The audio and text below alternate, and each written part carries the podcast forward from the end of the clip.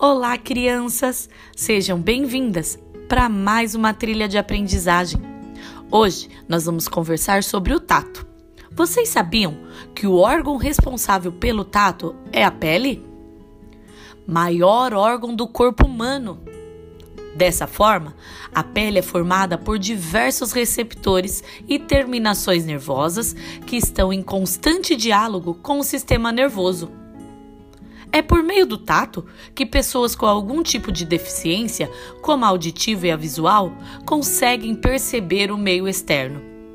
Além disso, é por meio do tato que percebemos sensações como o frio, o calor, dor e outros tipos de sensações que mantêm o corpo vivo.